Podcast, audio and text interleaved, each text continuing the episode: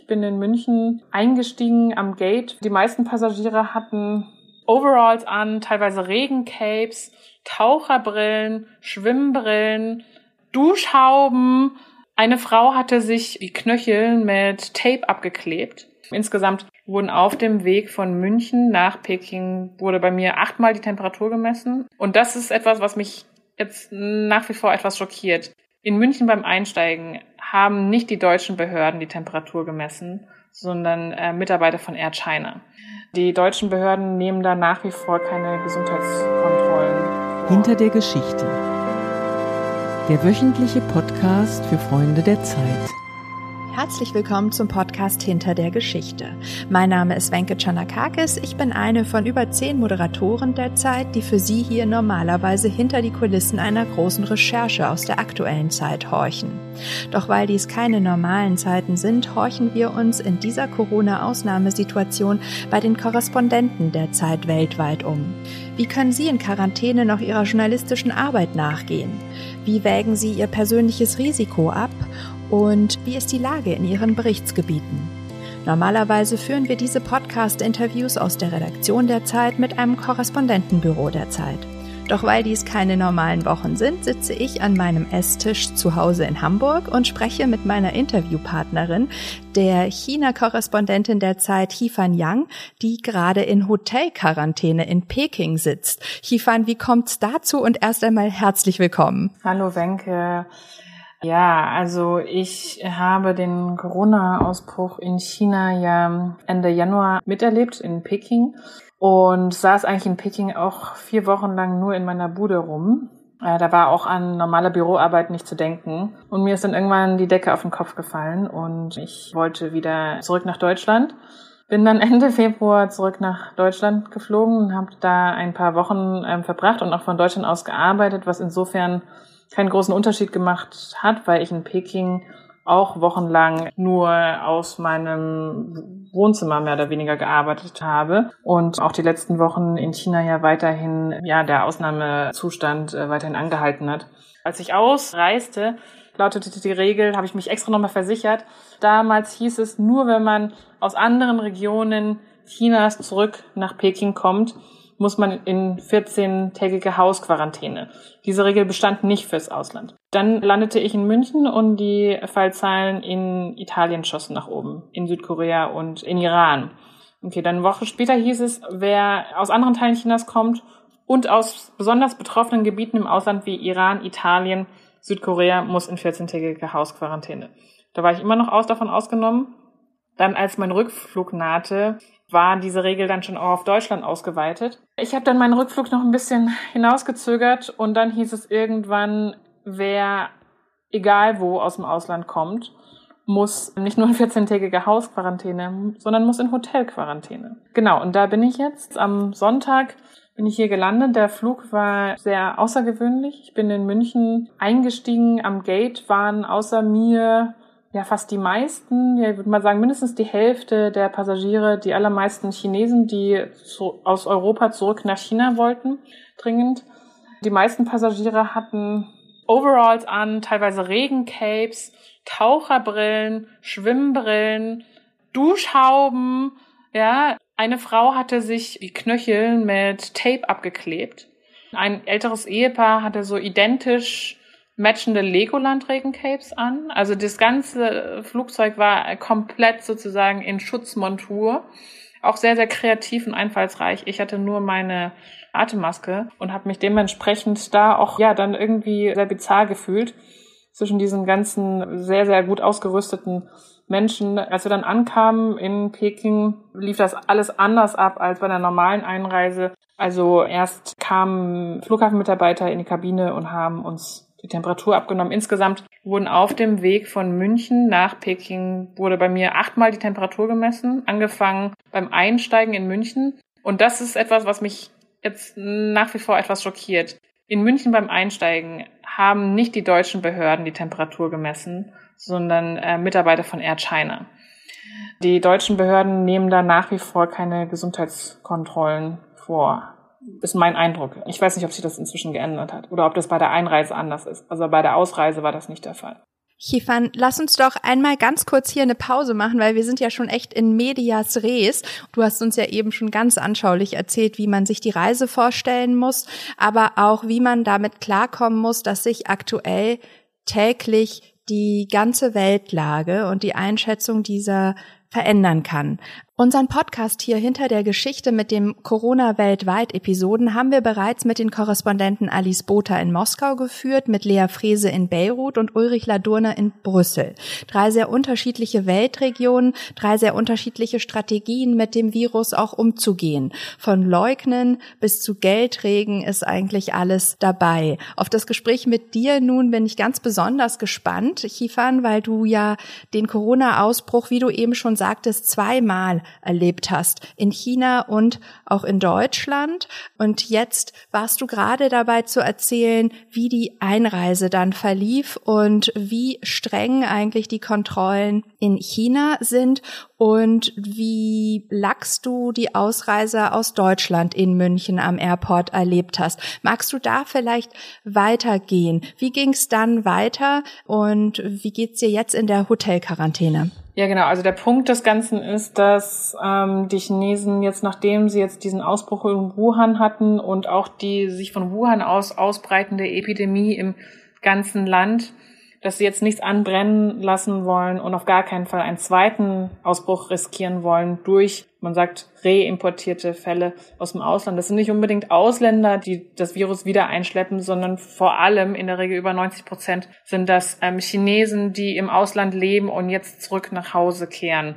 Teilweise auch, weil sie sich jetzt gerade in den USA oder in Großbritannien oder auch in Deutschland gerade nicht mehr sicher fühlen und lieber die nächsten Monate bei ihrer Familie in China verbringen wollen. Also nach der Landung kamen die Flughafenmitarbeiter in die Kabine und haben wieder die Temperatur abgenommen. Wir mussten dann noch so durch einen Quarantäne-Check und da Formulare abgeben, ausfüllen, wo wir waren und so weiter. Das kennt man inzwischen auch in Deutschland. Dann ähm, wurden wir mit unserem Gepäck in einen, ja, in einem, mussten wir in einen Bus einsteigen, der uns zu einem Messezentrum gefahren hat. Dort meldete man sich in dem Wohnviertel, in dem man gemeldet ist, und dort wurde einem ein Hotel zugewiesen. Ich hatte die Auswahl zwischen zwei Optionen, äh, habe mich dann für die etwas komfortablere Option entschieden. Das ist ein Hotel am fünften Ring, kurioserweise auf einem Audi-Gelände. Also hier gibt es einen Audi-Händler nebenan und unten im Hotel gibt es einen Paulaner und wir wurden nicht durch den normalen Eingang geschleust, sondern durch den Paulaner-Eingang. Äh, genau, dort äh, haben wir dann gezahlt und wurden eingecheckt und seither sitze ich, also es ist jetzt 48 Stunden her, seither sitze ich in meinem Zimmer und darf dieses auch die nächsten zwölf Tage nicht verlassen. Wir haben heute extra nochmal so einen Schrieb bekommen unter die Tür, dass beim ersten Mal, wenn man das Zimmer verlässt, gibt es eine Strafe. Und beim zweiten Mal wird sozusagen, werden die 14 Tage nochmal neu berechnet von dem Tag an, an dem man erwischt wurde, sein Zimmer zu verlassen. Also das heißt, wenn ich jetzt nach einer Woche aus meinem Zimmer ausbrechen würde und ich würde dabei erwischt, dann würde da noch mal, würden da hinten noch mal eine Woche drauf kommen. Das würde ich jetzt eher nicht riskieren wollen. Deswegen halte ich mich lieber daran. Ähm, ich gucke aus meinem Zimmer auf eine Tankstelle und eine ähm, Stadtautobahn. Also ja, ist bescheiden, aber ähm, morgens kommt die Sonne rein, immerhin. Und ja, also das ist ja kein üblicher Hotelbetrieb, wie man sich das vorstellen kann, sondern die Hotelmitarbeiter, die kann man eigentlich nur per Telefon erreichen, über eine Hotline, wenn man etwas möchte. Das Essen wird dreimal am Tag geliefert ans Zimmer. Auf einen, es wird auf einem kleinen Plastikstuhl abgestellt und dann auch später dann wird die Verpackung wieder abgeholt. Man kommt eigentlich überhaupt nicht in Kontakt mit den Hotelangestellten. Gestern ist bei mir, sind bei mir einige Steckdosen ausgefallen. Da habe ich dann gebeten äh, um Hilfe. Ähm, das hat dann einige Stunden gedauert, weil dann der Ingenieur erstmal einen Schutzanzug beantragen musste bei der Verwaltung. Und dann kamen die, kamen zwei Männer hier her in, ja, die waren von Kopf bis Fuß, ja, in Overall auch wieder mit Taucherbrille und also nicht Taucherbrille, aber so eine Art Chemikerbrille. So, so eine, wie man sie im Labor trägt. Die Männer kamen in voller Montur, weil sie äh, natürlich auch Angst haben, sich im Hotel durch eventuell infizierte Menschen hier anzustecken. Also es wird sehr klar aus dem, was du da gerade erzählst, dass die Maßnahmen in China signifikant rigider sind, als wir sie hier in Deutschland gerade immer noch haben. Auf jeden Fall. Wie gesagt, also jetzt ist gerade die Situation ein bisschen dabei, sich hier zu entspannen. Es werden wieder Restaurants eröffnet, auch wenn mit strengen Auflagen. Also in einem eins meiner Lieblingsrestaurants hat wieder auf, seit gestern habe ich erfahren. Dort dürfen aber nur 15 Menschen gleichzeitig sein und auch nur drei Menschen an einem Tisch. Und die Tische müssen 1,5 Meter Abstand voneinander haben. Aber nach zwei Monaten komplett Shutdown, mehr oder weniger, ist das ja besser als gar nichts. Genau, es kehrt ein bisschen das normale Leben wieder zurück. Es kehren jetzt auch die Wanderarbeiter aus den Provinzen wieder zurück. Und was man hier auf gar keinen Fall möchte, wie gesagt, ist ein zweiter Ausbruch, weil dann einfach alles wieder von vorne losgeht. Die Zahlen der Neuinfektionen sowohl aus Wuhan als auch aus dem Rest von China sind ja sehr, sehr vielversprechend. Wie verlässlich sind sie aber deiner Einschätzung nach und wie sehr vertrauen die Menschen diesen Null Neuinfizierten mehrere Tage in Folge? Also ich glaube, die Zahlen muss man mit Vorsicht genießen. Ähm, man kann ihnen auf jeden Fall nicht ganz trauen, aus verschiedenen Gründen. Ein Grund liegt auf der Hand, wenn man sich anschaut, wie diese Zahlen zustande kommen. Die chinesische Regierung erfasst nur noch Infizierte mit Symptomen. Das heißt, asymptomatische Covid-19-Infizierte, die ja teilweise bis zu 60 Prozent aller positiv Getesteten ausmachen die werden gar nicht mehr in die Statistik aufgenommen. Das heißt, nur noch Infizierte, die wirklich ja eine Krankheit durchleben und auch behandelt werden müssen, tauchen in der Statistik auf. Darüber hinaus gibt es sehr, sehr viele Menschen, die weiterhin ansteckend sind, aber eben nicht erfasst werden. Was bedeutet das? Ähm, heißt es, dass die Menschen frei draußen herumlaufen? Ich glaube nicht. Also jeder, der in China positiv getestet wird, wird auch auch wenn er nicht keine Krankheitssymptome aufweist, wird auf jeden Fall sehr, sehr streng isoliert. Das heißt, man wird da sehr, sehr stark darauf achten, dass es nicht wieder zu lokalen ähm, Neuansteckungen kommt. Ich glaube dennoch, dass die Zahlen, so wie wir sie jetzt sehen, natürlich nicht das volle Bild widerspiegeln. Es wird nach wie vor Ansteckungen geben und es wird auch nach wie vor eben ja viele asymptomatische Patienten geben, die aus diesen gemeldeten Zahlen nicht erkennbar sind. Ich glaube dennoch, dass der Trend äh, nach unten zeigt in China, denn Xi Jinping hat ganz klar gesagt, das ist ein Volkskrieg und jeder Beamter, der jetzt nicht alles gibt im Kampf gegen das Coronavirus, den wird die Geschichte bestrafen. So sinngemäß hat er das gesagt. Es in den, wurden in Wuhan auch nach dem Ausbruch fast sämtliche Parteikader gefeuert, weil sie zu langsam reagiert haben. Das heißt, die Seuchenprävention, Bekämpfung hat oberste Priorität Nummer eins. Jeder Provinzkader, der einen zweiten Ausbruch riskiert, der kann damit rechnen, dass er keine politische Zukunft mehr hat. Deswegen denke ich, dass die ähm, wenigsten das eingehen werden. Das ist eine politische Analyse. Das ist jetzt nicht eine Analyse, die jetzt auf Fakten basiert, weil eben die Faktenlage in China so uneindeutig ist. Vielleicht könntest du uns einmal erzählen, wie du die Wirtschaftslage einschätzt. China ist ja der Wirtschaftsmotor international. Was wird da wieder hochgefahren? Siehst du vielleicht aus deinem Hotelfenster, ob wieder Audis verkauft werden? Leider nicht.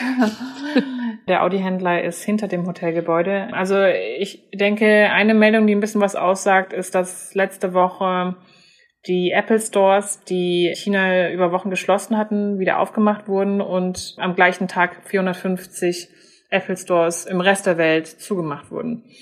Das heißt, die Wirtschaft, die kommt hier langsam wieder ins Laufen. Wie gesagt, die Wanderarbeiter kommen zurück in vielen Fabriken läuft die Produktion wenigstens zu 70, 80 Prozent wieder an, unter strengen Schutzauflagen natürlich. Das ist auch das, was ich zum Beispiel von deutschen Maschinenbauern oder aus der deutschen Automobilindustrie gehört habe, die hier in China produzieren.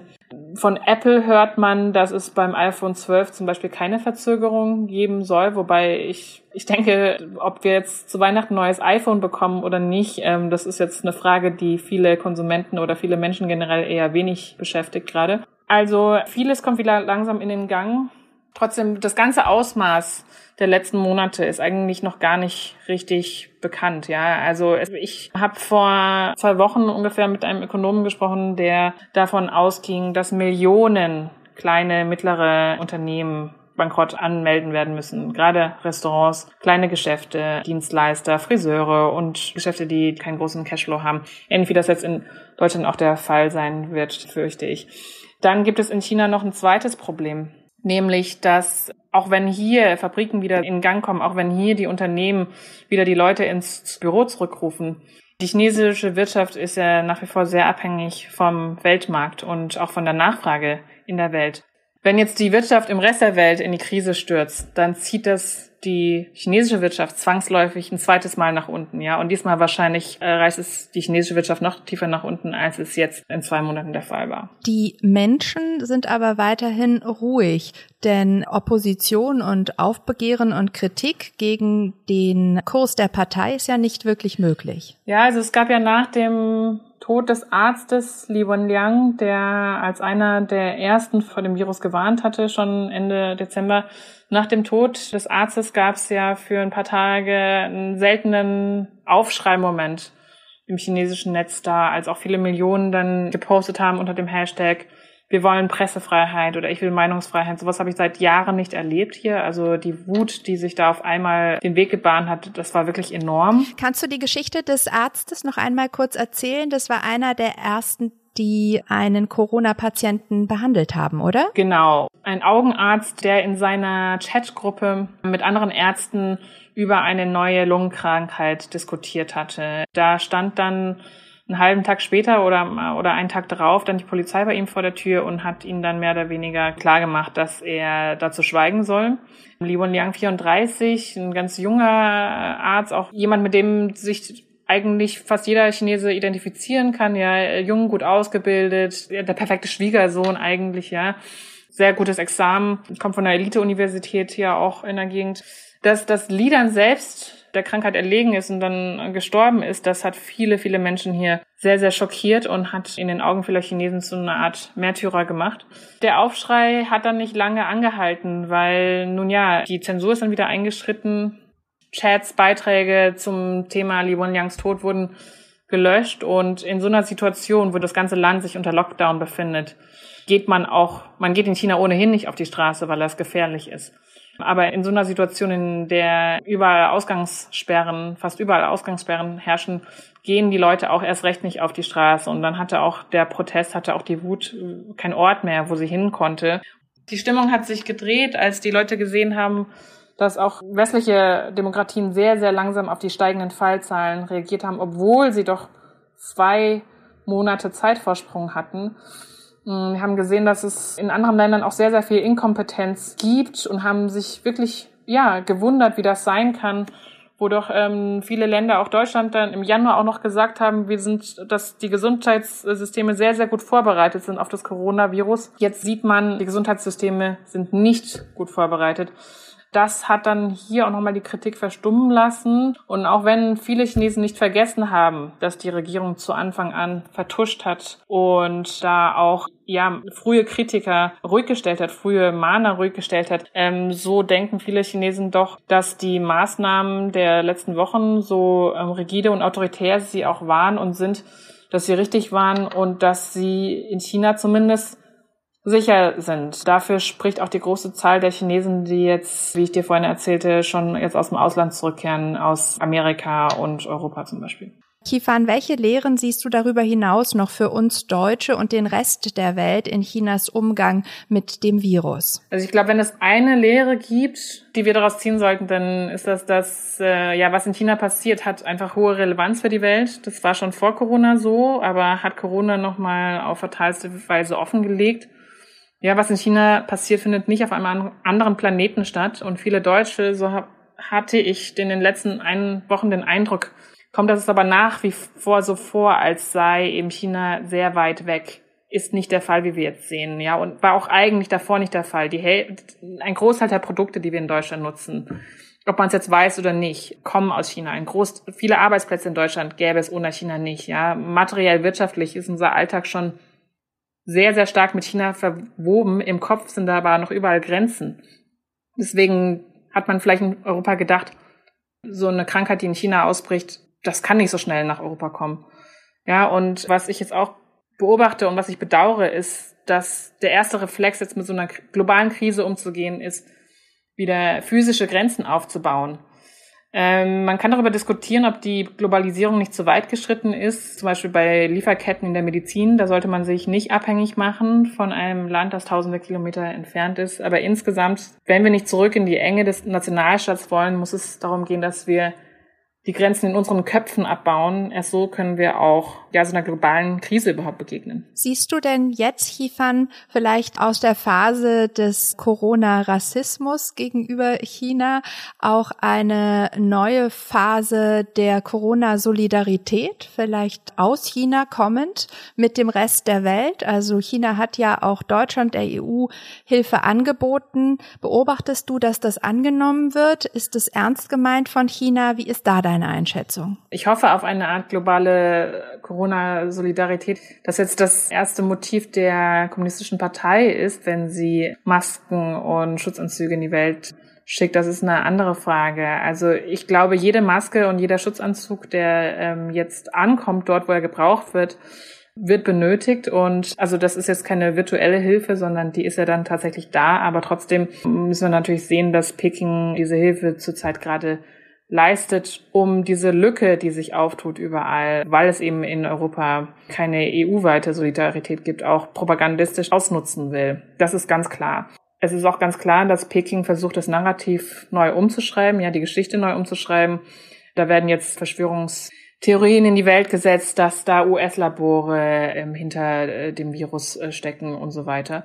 Das heißt, die Regierung versucht ganz klar von ihrem eigenen Versagen abzulenken und jetzt den Spieß umzudrehen. Das funktioniert erschreckenderweise gut, wenn wir jetzt sehen, dass auch Politiker in Heinsberg sich mit Hilferufen an Xi Jinping wenden. Also das kann auch sein, dass das chinesische Regime am Ende da als Gewinner aus der Sache herausgeht und umso dringender ist es, dass Europa da jetzt vereint auch Solidarität zeigt, um jetzt eben gerade nicht Peking da eine Chance zu geben, da jetzt auch die Corona-Krise jetzt auch noch geopolitisch für sich nutzen zu können. Kifan, jetzt haben wir ganz lange über die Situation in China und Deutschland gesprochen, wie du sie als Korrespondentin erlebt hast, als Reporterin. Vielleicht können wir jetzt in den letzten paar Minuten noch einmal auf dich persönlich auch zurückkommen, denn du erzähltest ja am Anfang, du bist eigentlich schon mehrere Wochen in häuslicher Isolation. Zuerst in deiner Wohnung in China, dann bist du nach Deutschland gekommen, hast hier auch die Verschärfung, den Ausbruch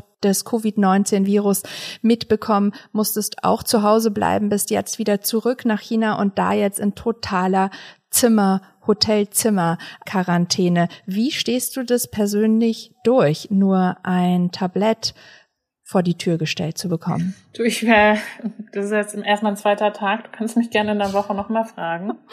Ja, also die vier Wochen in Peking waren schon hart. Also wir hatten keine komplette Ausgangssperre, deswegen konnte ich dann doch ein, zwei Mal in der Woche auch Freunde und Kollegen mal treffen in kleiner Runde und dann privat zu Hause. Aber die Isolation, die ist allen, die ich kenne, die in Peking leben, schon ziemlich auf die Nerven geschlagen.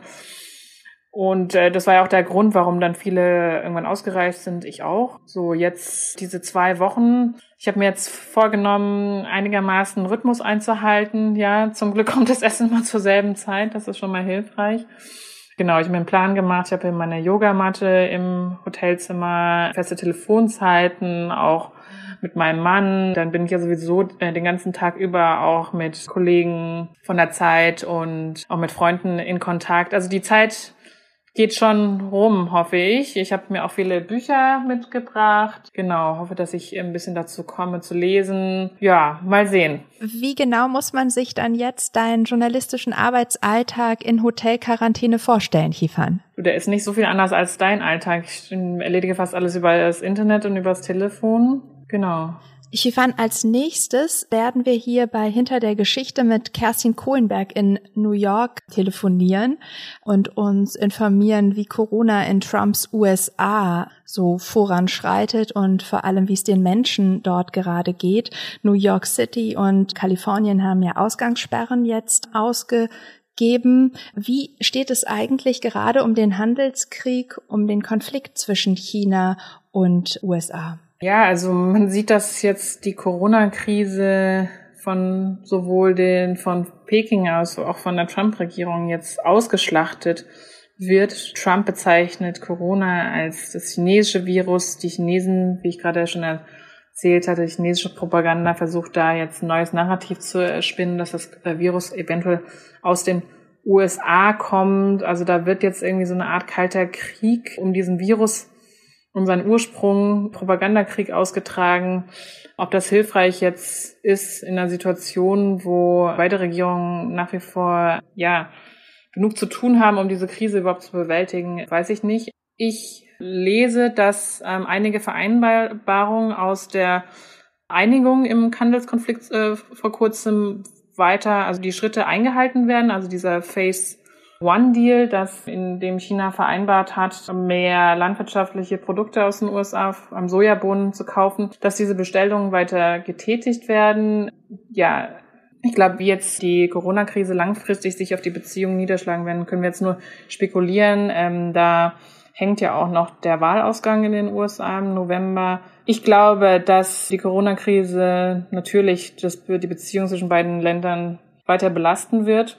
Und wenn es aber eine positive Geschichte gibt, die zeigt, dass auch in Zeiten von Corona China und die USA eng miteinander verwobene Länder sind, dann ist das die Geschichte, die mir Du Mingjun, eine Psychologin aus Wuhan, vor einigen Tagen erzählt hat im Interview. Frau Du leitet eine Seelsorge-Hotline in Wuhan und da kann man sich rund um die Uhr bei ihr melden. Da haben sich vor allem eben Menschen aus der Isolation, Menschen gemeldet, die nicht schlafen konnten. Und diese Hotline ist 24 Stunden am Tag besetzt, weil nicht nur Psychologen in Wuhan und in China da sich ehrenamtlich engagieren, sondern auch chinesischstämmige Amerikaner, die teilweise in Kalifornien sitzen. Das heißt, wenn es Nacht ist in Wuhan, übernehmen dann Chinese American ähm, in Kalifornien übernehmen dann die Nachtschichten.